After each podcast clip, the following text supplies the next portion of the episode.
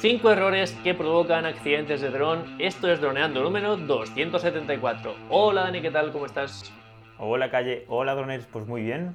274 programas, ¿eh? No paran de sumarse todas las semanas aquí a las 6.36 de la mañana en nuestro podcast y ahora por fin ya aquí en nuestro nuevo canal de YouTube, Calle. Madre mía, cuánto tiempo, ¿eh? Diciendo, vamos a crear un nuevo canal para subir estos vídeos de YouTube después de hacer directos, después de probar ahí infinidad de cosas ya volvemos con otra estrategia, con otra vía, ¿no? para poder pues, llegar a todo el mundo y sobre todo pues para hacerlo esto más ameno, ¿no? El poder grabarnos aquí y salir en pantalla. ¿Cómo lo ves? ¿Te gusta la idea de poder aquí hablar más relajado? Aquí podemos hablar sin problemas, no es como nuestros vídeos donde tiene que ir y pa, pa, pa, pa, súper seguido, todo información concisa y clara. Aquí es todo mucho más relajado. Aquí, bueno, aparte de que nos pueden escuchar en Spotify, en iVoox, en iTunes, en, todo el lugar en el que se pueda poner un podcast, está en nuestro podcast. Así que aparte de que, eso, yendo al trabajo, al gimnasio, lo que sea, o paseando, nos podéis escuchar, pues aparte ahora también vamos a poner aquí nuestro, nuestro podcast en vídeo, en nuestro segundo canal de, YouTube. Y, yo creo que mm, la principal ventaja es que aquí pues, nos pueden comentar mucho más, pienso yo, ¿no? Todos los comentarios que nos hagan de cara a futuros podcasts que grabemos, pues los tenemos siempre en cuenta, porque leemos todos los comentarios. Y nada, vamos a ver qué experiencia tenemos aquí, si la gente está contenta. Y, nada, si vemos que esto triunfa, pues seguiremos haciendo más, más video podcast en el segundo canal de Droneando. Así que vamos, vamos allá, calle. Cinco errores. Cinco errores que provocan accidentes para no tener que utilizar el DJI, el DJI Car Refresh y cualquier tipo de invento para curar y para nosotros vamos a prevenir, ¿no? Así que nada, mala gestión de las baterías. Bueno, ¿qué es esto? ¿Gestionar mal las baterías? ¿Eso qué será? En plan, pues tirarlas ahí al fuego o algo así, o cómo va el tema? Bueno, eso, a ver, eso es una exageración, pero también suele pasar. Vamos a hablar de cómo deberíamos de tratar una batería, mm, no solo durante la carga, sino durante el vuelo, que creo que es lo más importante. Pero también, esto que comenta Dani es importante porque mucha gente eh, muchos pilotos, mm, tienen la batería un pelín dañada o tienen un pequeño golpe con el dron que no parece muy grave, pero mm, luego esa batería, eh, trabajando en un vuelo normal, entre comillas, mm, pues bueno, no, no, da el rendimiento que necesitamos y hay una desconexión y muchos, muchos de los accidentes que yo he visto son porque una batería que ya tenía un desperfecto ha acabado fallando por completo, así que eso es algo que tenemos que tener en cuenta. Pero nosotros nos queremos centrar un poco también, teniendo en cuenta todo lo que hemos visto de cómo mm, no tener que comprar el DJI y cómo nosotros hacemos para tener una metodología de trabajo, algo que si queréis que mm, vayamos adelante con el curso de, nuestra metodología, pues lo haremos y lo contaremos todo. Pero mm, yo creo que lo principal que nos tenemos que fijar en un drone es en la batería, ya no solo en la carga, en la carga yo creo que simplemente hacer cargas completas siempre que sea posible, ya sabemos que con las baterías inteligentes no tenemos que tener el especial cuidado que había que tener antes de equilibrar celdas mm. y yo creo que todo eso es cosa del, pasado.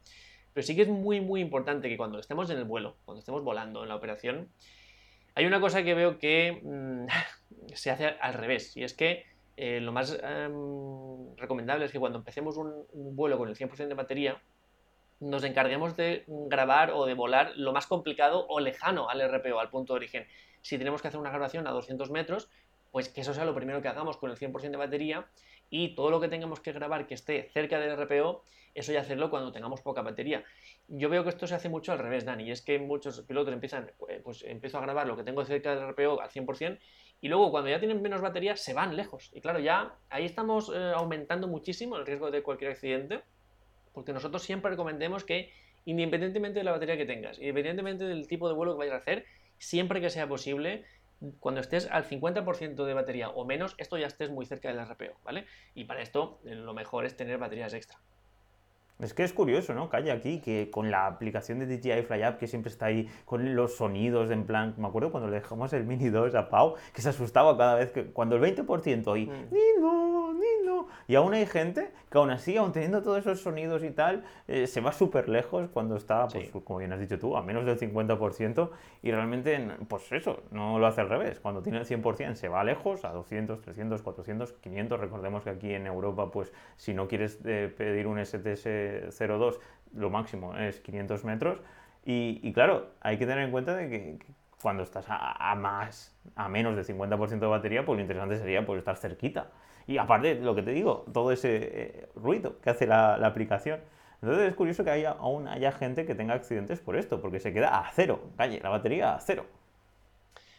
Nosotros para empezar, la recomendación buena 100% es que siempre estés cerca del dron. Si tenemos que grabar una casa, nosotros estemos, vamos, pegados al dron ya no solo para este tipo de seguridad en cuanto a baterías, sino para siempre que pasemos cerca de un obstáculo, nosotros tener la capacidad de pilotar en, tercera persona, es lo que nos va a dar la precisión máxima. Entonces nosotros, eh, si nos vamos a 300 metros, pues bueno, es porque es en medio del mar o algo así, que no podemos ir, pero siempre que podamos nosotros vamos a estar a 50 metros si es posible.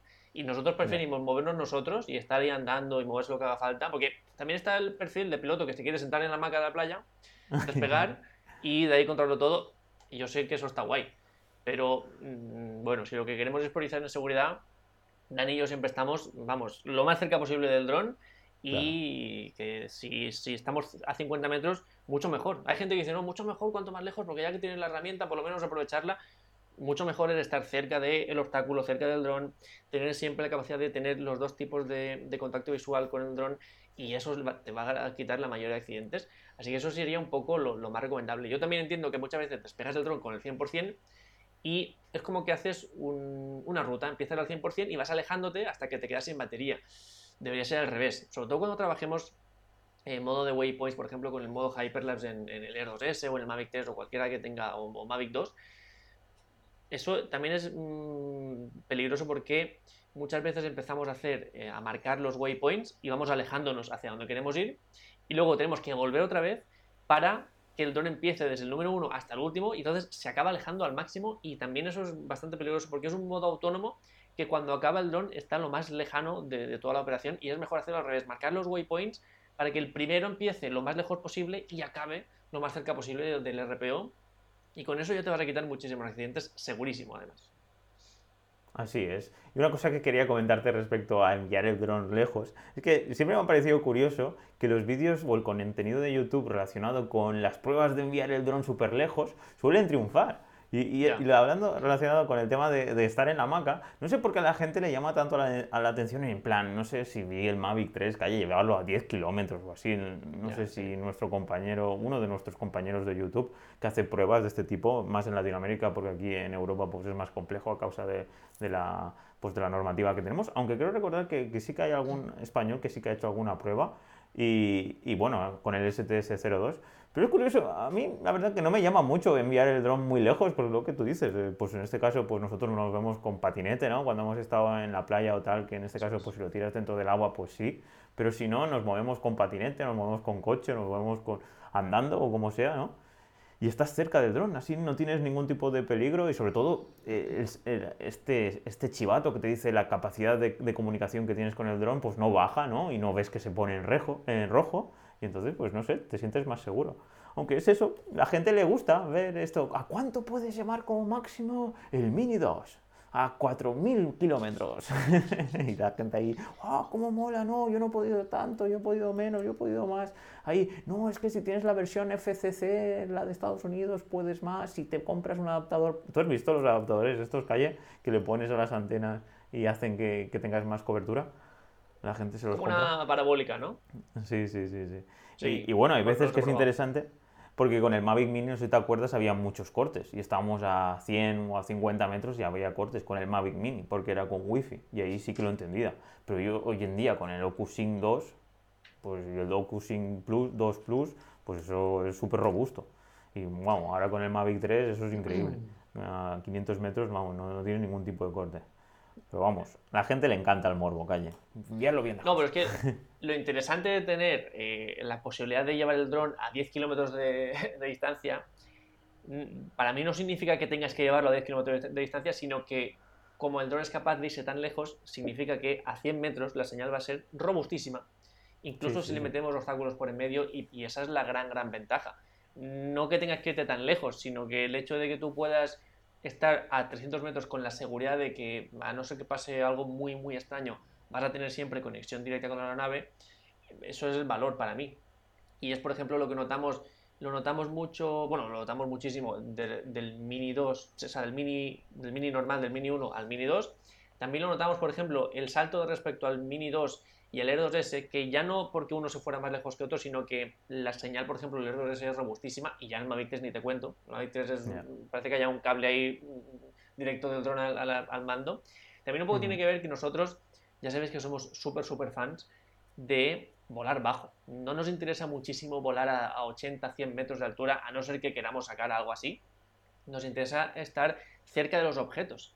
Y si yo voy a estar grabando una casa y quiero que en un ascensor con seguimiento que estoy haciendo de esa casa pase una palmera por en medio, una hoja de palmera para darle dinamismo a la escena, pues yo no voy a estar a 200 metros de eso, yo voy a estar a 5 metros. Yo voy a estar debajo del dron mm, y mirando siempre tanto pantalla como, como dron para que eso esté con la máxima seguridad. Entonces, también va un poco nuestra forma de pilotaje, que creo que es la que a la larga más planos dinámicos te va a dar, porque al final tú haces un plano de 100 metros muy chulo, pero es que al tercer plano de 100 metros de altura es complicado ya conectar con el, con el espectador.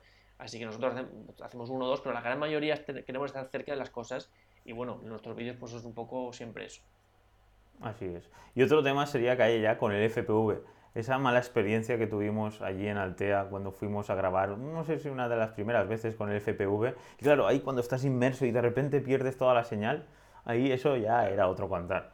Ahí ya tienes que tener muy en cuenta lo que comentamos aquí, el entorno que nos rodea estábamos en un punto bastante alto, solo que como íbamos dentro de unos árboles, perdimos la cobertura y teníamos, y claro, una de las formas para coger cobertura es tirar el dron hacia arriba.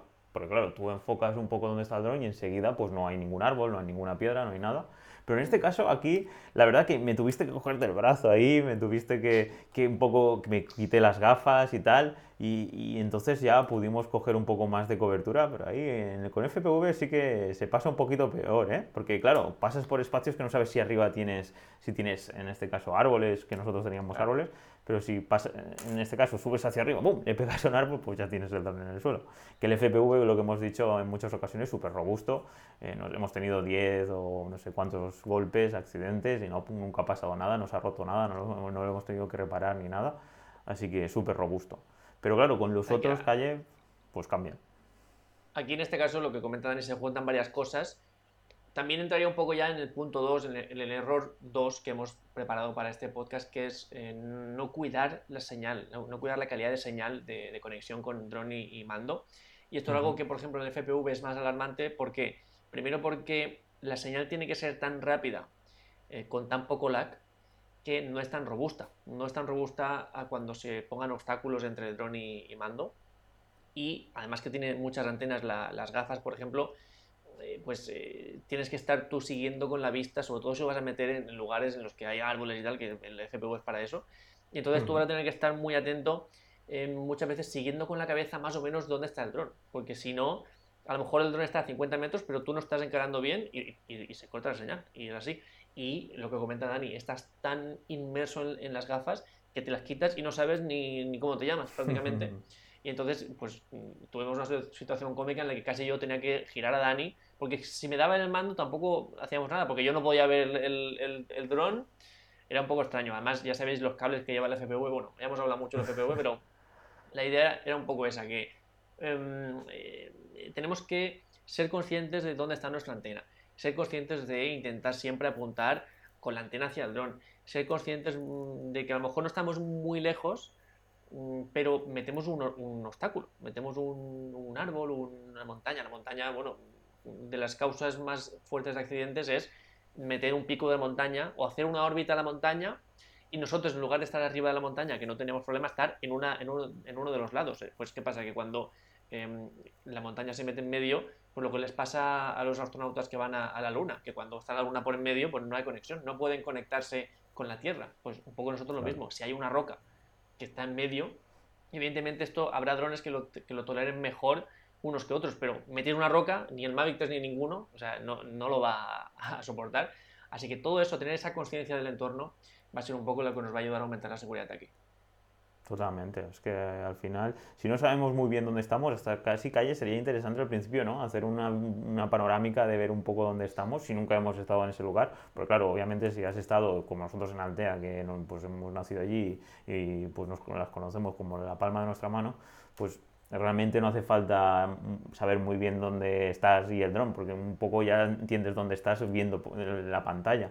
Pero si es la primera vez que estás en un sitio, calle, ahí sí que sería, ¿no? A lo mejor interesante primero hacer una, una vuelta viendo si, antes de empezar a hacer los planos, ¿no? ¿Ahí qué, qué, opinas? Por supuesto, para empezar, siempre que puedas localizar con Google Earth, Muy los, bien, los pocos minutos que puedas dedicar ahí, aunque sean pocos, si, si son más mejor, pero aunque sean pocos, son minutos que te, van, que te vas a ahorrar luego de disgustos o horas de disgustos eh, más, más adelante. Así que súper importante es que tú puedas, antes de ir, estar con el Google Earth. Luego, una vez estés, sobre todo si no lo conoces, pues dedicar un tiempo a, ver la zona. De hecho, me estoy acordando, Dani, de cuando fuimos a grabar con el Mini 2 en Ciudad, que estuvimos en la plaza del Ayuntamiento de Benidorm, y había, había un montón de obstáculos, había banderas, había cables, creo, había farolas, el propio ayuntamiento por su forma, pues tampoco sabíamos muy bien. Y lo que hicimos fue, aparte de todo lo que ya hemos dicho, una vez despegamos el dron, en lugar de ponernos a grabar ya y nuestros planos, em, em, empezamos a subir para ver las alturas, para ver si el, ayuntamiento era más alto de 20 metros, para ver dónde estaba nuestro límite de, ciudad. Hicimos como muchas pruebas hasta que ya nos pusimos a grabar, hasta que ya éramos...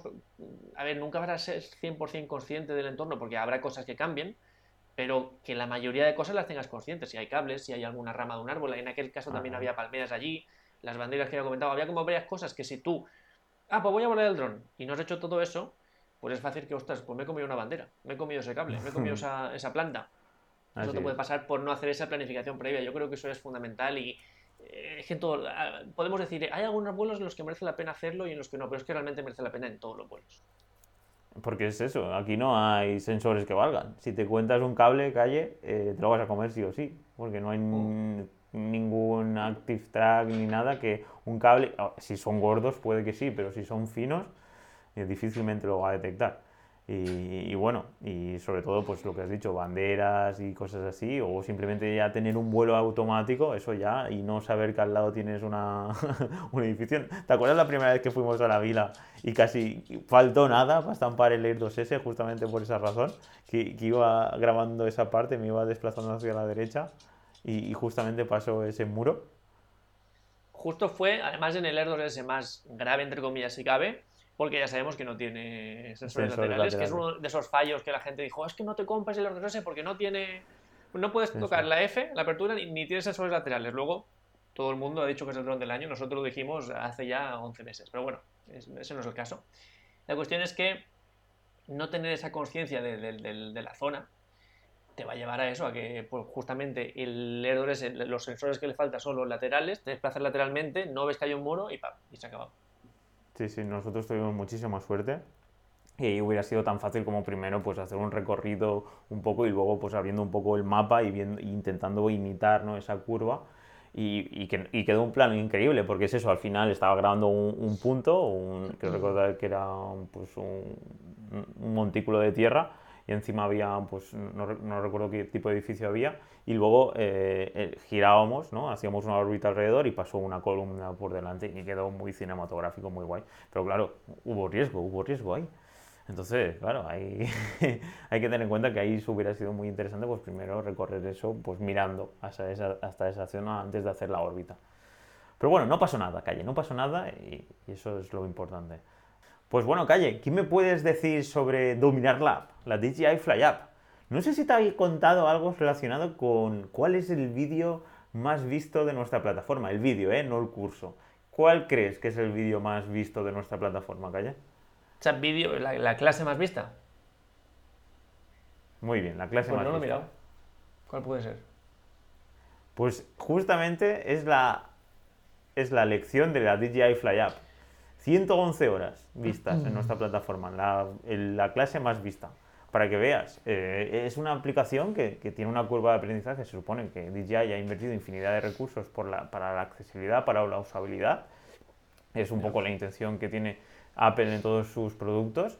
Y aún así, porque es, es eh, comparado con la, eh, con la Go 4, no sé si te acordarás, la, la, aplicación que utilizábamos para otros drones, con el Phantom o como el Mavic 2 Pro, y, y en este caso sigue siendo eh, la, el vídeo o el conocimiento que más la gente demanda, ¿no? Es, es, es, utilizar al máximo la aplicación de DJI para sacar el máximo rendimiento de, de nuestro dron.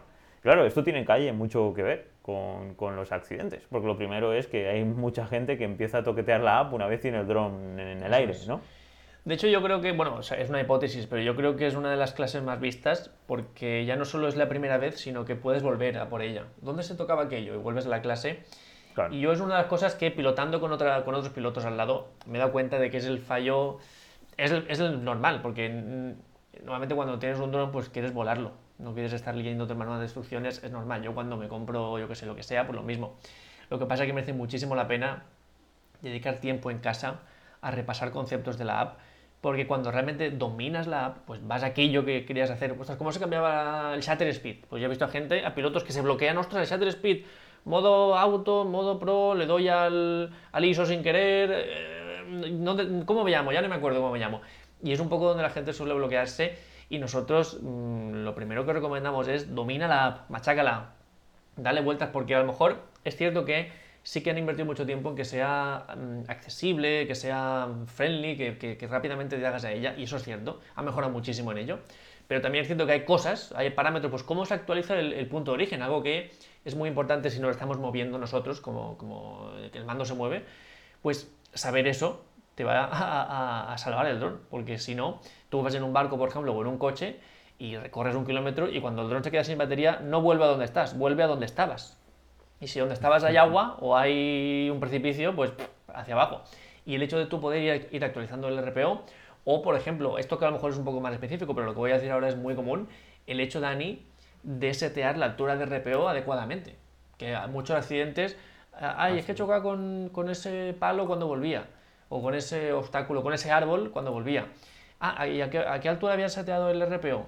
Ah, pues no me acuerdo, no sabía ni que se podía hacer. Pues accidente. ¿Por qué? Porque no has seteado el RPO a una altura superior al obstáculo más alto de la zona, ¿no? Pues cosas como esa son las que cuando ya dominas la app, eh, para empezar lo haces sin pensarlo prácticamente y luego que nada más se te ocurra con dos clics llegas, no estás con el dron en el aire ahí tocando que es lo, lo peligroso. Totalmente, y no respecto al RPO, no solo chocar contra algo, sino el hecho de que suba a 120 metros el RPO, estar a 100 o 200 metros y acabarse la batería, el hecho de ir subiendo, su- y desplazarse y luego bajar. Eso también es importante, de que hay veces que estamos en un plano, que no tenemos nada, ningún tipo de obstáculo y el RPO sube súper rápido. Es más, esto también es interesante, hay gente que acaba, tiene un 20 o un 30%, ¡boom!, le da el botón de RPO y de vuelta a casa. Y es mucho más óptimo, calle siempre, volver a mano. Sí, en todos los aspectos, un vuelo manual siempre va a ser muchísimo más optimizado. Esto se lo puedo comparar con los coches eh, automáticos o manuales. Pues hombre, si conduces fatal, ¿no? Pues si no sabes optimizar las marchas, pues seguramente en automático ahorre más, ¿no? Más combustible, pero de normal siempre el conocimiento que puedas tener conduciendo de forma manual con las marchas va a ser siempre muchísimo más óptimo que, que algo automático. Así que en los drones es más de lo mismo. La batería al final es nuestro combustible y lo malo de aquí, comparado con los coches, que el coche te quedas ahí tirado, calle, no pasa nada, pero Ya. el dron te cae, calle. La- en este caso tenemos la, nuestra querida, eh, pues eso, el hecho de que la gravedad nos afecta, 9,8, ¡boom! Coge velocidad y adiós nuestro dron. De hecho, eso no lo teníamos en el guion. Esa fea costumbre que tienen muchos de. Que hay, que hay, que hay muchísimos. O sea, yo esto me, me ha sorprendido. De, ah, he, he acabado mi vuelo, vuelta a casa. Y ya me despreocupo yo. Y voy abriendo el coche ya para irme, ¿no? Mientras el dron ya vuelve solo. Esto es peligrosísimo, chicos, porque el RPO es un procedimiento de emergencia. Que sí, que DJI lo ha hecho ya y todas las marcas muy accesible, muy un botón ahí en rojo muy grande, pero sigue siendo un procedimiento de emergencia y como tal es para utilizarlo cuando haya una emergencia. No para que el dron vuelva solo a casa. No, no es que el coche aparque solo, es que el dron está mm, volviendo a casa de manera autónoma. Y esto, aparte de que gasta más batería, porque para empezar el dron se parará, subirá o bajará a la altura que necesite, que la mayoría de veces va a ser subir, es decir, ya está gastando batería, va a ir al punto de RPO y hasta que no llegue al punto de RPO no empieza a bajar, cuando nosotros manualmente podemos empezar a bajar conforme nos acercamos y ahorramos mucha más batería. Así que esa manía que sé que muchos la tenéis y que nadie se sienta culpable porque son muchos, cuanto antes la quitemos, más, mayor seguridad vamos a ir em, obteniendo en nuestro vuelo y mayor batería vamos a ahorrar. Así es. Así que ya sabéis, drones. La vuelta a casa siempre en manual. Nada de RPO. RPO, como, dicen, como bien dice Calle, cuando pase algo, cuando hay- sea una situación en que pues, no sabría Sí, deciros sí, sí. cuando hay Se que corta señal, eh, Pero, llegamos vamos. al límite de batería, Sí. mm, cualquier cosa que el RPO tenga que actuar, pero no mm, por aparcar el dron. Así es. Temas importantes. El tema de configurar los parámetros de la cámara. Calle. Eh, hay muchísima gente que va todo en automático y bueno, esos no tienen problema. Pero ¿qué me puedes decir sobre todo sobre la gente que ya empieza a toquetear el tema de Pro, ¿no? Poner ahí de forma manual todos los parámetros de la cámara. Ahí sería muchísimo más interesante, ¿no? Como hacemos nosotros, ¿no? Con los filtros y tal. Antes de despegar, el dron y ponerlo ya en el aire, intentar entender un poco en qué situación de luz nos encontramos para ajustar al máximo lo, lo, máximo que podamos a, lo que realmente queremos grabar, ¿no? Calle, aquí es algo también muy típico, ¿no? Que lo tiran arriba, bueno, ahora voy a configurar y se pasan ahí cinco minutos. Sí, es mucho mejor tenerlo planificado, por supuesto. Además aquí, cuanta más experiencia tengamos grabando, pues mucho mejor. Eh, al principio es normal que perdamos tiempo, ostras, el shutter speed como era, el ISO como lo tengo, eso es normal que pase, pero ya con la experiencia empezaremos a ahorrar tiempo y sobre todo sabiendo, ya partiendo de la base de que es algo que no es muy natural el tocar los parámetros porque está un poco, a lo mejor sería tener el botón 5D como nos pasaba con el Mavic 2 o con el RC Pro, pero de normal el táctil no, aún no está del todo optimizado para atacar esos parámetros, pero yo creo que con el tiempo sea algo que mejoraremos. Ya, eso es curioso, ¿eh? que no tengan ahí un acceso directo, más pues que sea, pues que no tengamos que estar ahí pendientes de toquetear, porque es justamente eso. Ahí los desarrolladores, en este caso del UI, del diseño, no se han currado mucho la aplicación, que suele ser muy complejo mover ahí de forma manual eh, todo el tema pues, del ISO y tal, o apretándole pam, pam, no sé. Tendría que ser todo más fácil ya sea con algún tipo de, acceso directo más... Sí, el botón 5D. El botón 5D, que es muy simple, pero, ya no sirve. Pero te hace falta el mando, el, Smart Controller o el RC Sí, ponerlo, ponerlo en, en, todos los mandos. Bueno, para mí el mejor mm. sistema que había para eso, incluso mejor que el botón 5D, era lo que nos pasaba en el Phantom, en la, la gama Phantom, que es cierto que el mando es un cachivache, que pesa, yo no sé si, pesará un kilo, eh. Pero tiene una de las ruedas, eh, aparte de rodar, Dani, puedes presionar. Entonces tú ibas, eh, mm. presionabas y se, se, preseleccionaban ahí los parámetros de grabación, el shutter, la apertura, el ISO. entonces tú rodando esa, girando esa rueda, modificabas el parámetro, presionando ibas al siguiente parámetro y, modificabas ese parámetro, presionando ibas al siguiente y así podías con un único dedo, yo no, ya una, una única rueda, tocar todos los parámetros de, grabación. Eso unido a los botones de empezar a grabar vídeo y hacer foto, ya mm, esto era el mejor sistema que había, para mí. Sí, sí, totalmente de acuerdo, me parece brillante. Es más, una de las eh, funcionalidades que querían meter era poder utilizar mandos externos, solo que las rueditas estas, por ejemplo, las consolas no lo tienen sí que tienen los gatillos, pero rueditas, como bien tú has dicho, para mover, en este caso, eh, pues un slider, que es justamente eh, el slide que tenemos para el ISO, para, para toda la configuración de la cámara, para obturador, eh, el diafragma, todo. en este caso, pues no lo tenemos en un, mando de videojuego, porque una de las ideas sería, pues bueno, ya que no, nuestros mandos son tan malos y tan simples, ¿no? cada vez los hacen más simples con el objetivo de, de ahorrar dinero, entiendo yo, pues podemos utilizar mediante Android y mediante iOS, pues como utilizar otros mandos de terceros. Eso es. Pero claro, tendríamos que comprar o tener un mando que tuviera este tipo de, de accesorios, de inputs, ¿no? En, este caso los ruedines. Pero vamos, una tecnología que, que, en el Phantom se quedó y ya no se pasó a la, a la, vertical de Mavic, que ahí justamente hubiera estado guay. Porque ese en el Mavic Pro, ¿lo tenías? ¿En el Mavic 2 Pro? No, el Mavic 2 Pro tiene el botón 5D, igual que el botón 5D del RC Pro, que es una opción, para mí no siendo tan buena como esta rueda del, del Phantom, es una opción que también está bastante bien, porque es un botón que aparte de setearlo para poder tocar los parámetros, podía setearlo para más cosas, como por ejemplo pues lo que hemos visto, entrar rápidamente al menú de cámara, entrar, hacer que la cámara baje, activar cualquier acceso secundario, pues yo que sé, de acceso directo a un, al menú es un botón personalizable, modificable y en ese sentido pues es una ventaja también. Entiendo.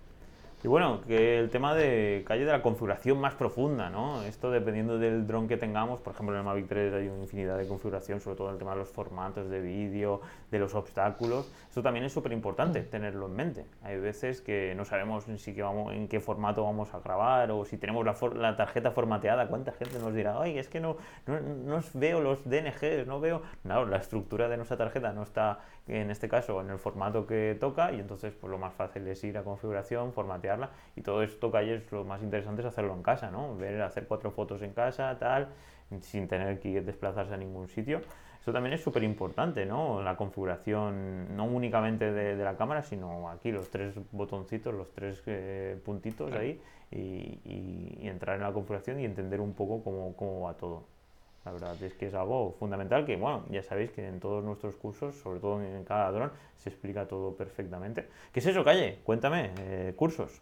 ¿Qué, curso crees que, podemos decir de que ya tenemos el curso del Mavic 3, tenemos el del 2S, el del Mini 2, el del FPV, ahora cuando salga el nuevo Mavic, el nuevo Mini 3, que ya todo el mundo está ya esperando ahí con ansias, todo el mundo está pasando capturas, ¿estás fijado? Todo el mundo quiere que, salga ya el Mini 3. No, sé si saldrá un Mini 3 Pro, habían dicho, con un mando. No sé si en vez de costar 1000 euros como, como el Autelevo Mini o, Mini Plus, no sé si se llamaba así, eh, va a costar más con este mando. Madre mía.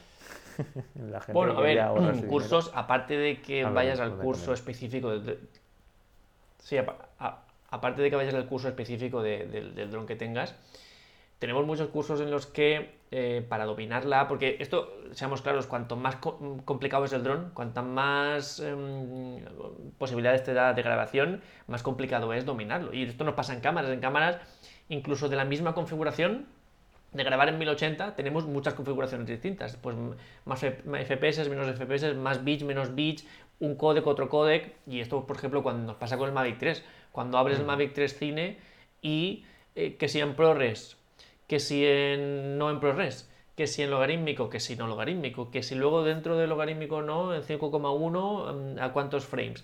Pues son cosas que cuanto más complicado es, por ejemplo, los mini como no hay tanta cosa de esa, es mucho más, más simple. Entonces todo esto, cuanto antes empecemos a dominarlo, mucho mejor. ¿Cómo se domina esto? Se domina eh, pasando el flujo de trabajo varias veces. Es decir, vamos a grabar, hacemos la planificación, captamos las imágenes, volvemos a casa, las descargamos, las trabajamos, volvemos a grabar, volvemos a salir, volvemos a captar imágenes y cuando hagamos ese proceso 3-4 veces, eh, con cualquier dron, ya conoceremos los archivos, sabemos cómo se comportan, sabemos cuál es el mejor frame rate para nosotros, ya sabemos un poco cómo, qué es lo que salta bien a nuestro trabajo y cuando hagamos eh, ese proceso algunas veces ya tendremos esa facilidad que de otra forma, pues bueno, eh, he visto pilotos que se bloquean. Si ya estás pensando en volar y la seguridad y no chocarte, como encima para pensar a cuántos frames voy a grabar, ¿no? Y ya no, leemos ni siquiera tengo que ponerle filtro ND de qué y cómo y el shutter speed a cuánto, ¿no? Entonces son cosas que si te les decimos todas de golpe, te, te vas a abrumar. Es mejor que tú, que poco a poco vayamos conociéndolas hasta que puedas dominar toda la gama, toda la amplia gama de posibilidades que nos ofrece un dron. Totalmente de acuerdo. Al final todo es ahí, como había dicho, practicar, practicar y practicar. Y bueno, hablando de practicar, eh, también hay que saber un poco cómo funciona nuestro dron, ¿no? Modo cine, modo sport, modo cómo se mueve, si va de lado, si va hacia adelante, hacia atrás por suerte hoy en día, Calle, comparado con los drones que, utilizabas antes que no tenían GPS y tal, cada vez es más fácil, cada vez es más fácil. Por ejemplo, pues los, los vídeos que has hecho con Pau, con Tony, con Marcos, ¿no? De novatos utilizando eh, drones de DJI. En este caso también hay que tener en cuenta, ¿no? De que hay veces que puedes tener la sensación de que estás yendo hacia adelante, hacia atrás y tal, y no, entender muy bien dónde estás yendo, ¿no? Calle, un poco hay que tener en cuenta eso, ¿no? Que, que aunque gente que ha jugado a videojuegos tiene muy claro dónde está, podemos decir, a nivel 3D, ¿no? En el espacio, pero hay veces de que esto no es tan fácil, ¿no? Es que es uno de los errores que también queremos señalar el hecho de no ser consciente de dónde está tu dron o de cómo está tu dron o hacia, hacia dónde apunta, a qué velocidad va, a qué altura está, pasa mucho. Y esto es algo que conforme dominemos todos los parámetros que el dron ya nos dice de velocidades, de altura, de dirección, de inclinación, de todo, lo iremos curando y hasta que no lo hagamos estaremos bastante vendidos porque ante cualquier imprevisto te pilla el dron con un 20% de batería a 300 metros en un lugar en el que no sabes si estás mirando para adelante o para atrás. Pues estás vendidísimo, porque ya eh, te confías solo al RPO, ya veremos eso cómo sale y no sabes muy bien hacia dónde tienes que ir o no. Muchos accidentes que vemos además vinculado con esto son accidentes en los que el piloto empieza a volar hacia atrás o hacia los lados sin saber lo que hay. Y, yo muchas veces, aunque esté buscando un movimiento fluido, si yo quiero irme hacia atrás, por ejemplo, lo que hago es paro en seco, mm, hago una rotación 180, todo lo brusca que, haga falta, me doy cuenta de lo que hay, si hay árboles, si hay cables, si hay lo que sea. Eso en caso de que no esté yo ahí viendo, lo que seguramente la mayoría de las veces estaré detrás de él.